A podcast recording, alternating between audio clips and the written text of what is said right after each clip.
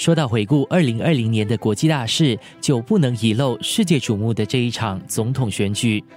十一月三号是美国总统选举二零二零的投票日，官兵疫情肆虐，更多的州属采取或放宽提前投票和邮寄投票的方式，这让今年的投票率破了历届选举纪录。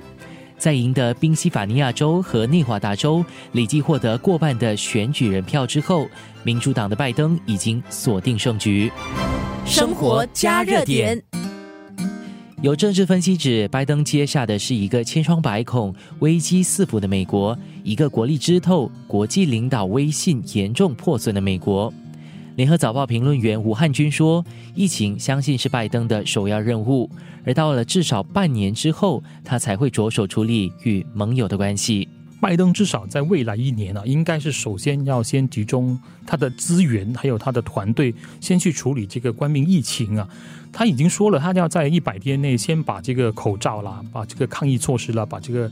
冠病疫苗的这个注射接种，先把这些工作给做好。其实这也是非常重要，因为如果说冠病的这个疫情没有办法在美国得到控制的话，那就不用谈什么经济振兴了、经济复苏的这些话题了。然后，如果你的整个社会都处于一个不健康的情况下，在国际上，拜登也很难有什么作为。所以，我觉得首先他必须要先控制住他的疫情，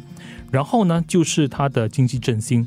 当然，经济振兴现在其实已经有配套，在国会在辩论在谈，但是因为现在国会基本上这个民主党还是控制众议院，但是参议院的形势还不是很明朗。即使是说拜登政府提出的一些配套能够在众议院通过，经济振兴方面可能我们还要着眼于参议院到底是谁控制。最后觉得可能是半年或者一年后，他才会比较集中的去好好他跟盟友的关系。其实他跟盟友的关系也非常重要。因为美国本身在过去四年走的一个单边主义，让盟友对美国的信任，然后美国在盟友当中的地位都其实受到了弱化，被削弱了。然后拜登要怎么样恢复美国在盟友的地位，在全世界的一个领导的地位，其实也是很重要的。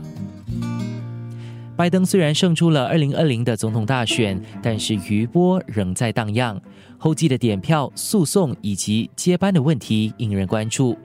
此外，媒体也竞相的报道他的团队人选。联合早报评论员吴汉军接着聊到了，从目前看来，一个多元化、年轻化的团队渐渐成型。我的感觉是，拜登目前所选的、所公布的一些人选，可以看得出他的团队是比较多元化、比较年轻化的，更多的是属于一种，我觉得是建制派，也就是传统上就是一直在这个政治圈里面、在政坛里面有作为的一些官员。多元化，比如说我们看到这个非洲裔的四星上将，他提名他为他的国防部长，他的副总统本人就是一个非洲裔加这个印度裔的血统的哈里斯，然后最近还公布了一个交通部长是出柜的一个一个男性，所以他本身的多元化，还有他的这个年轻化的一个趋势。我觉得这个是一个好的一个趋势，站在我们这种价值观来说，这可能是一个好的趋势。但是，我想在美国当前的社会来说呢，它可能会刺激所谓的保守派，就是因为保守派其实就是挺不喜欢这种所谓的多元化了，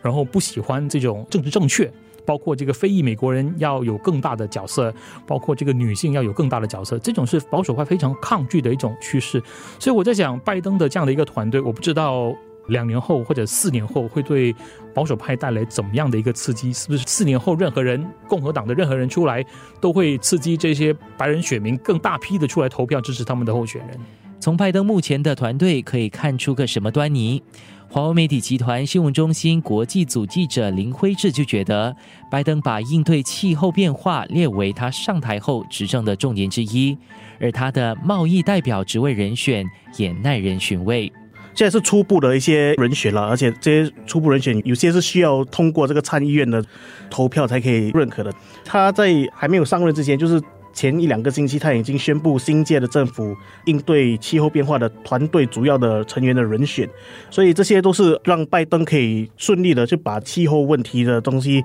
重新规划在他们的那个蓝图里面。然后，拜登他在最近提名的一个比较有意思的就是华裔律师哦。戴奇担任这个美国贸易代表，取得莱特记者。这四十五岁的这个戴奇呢，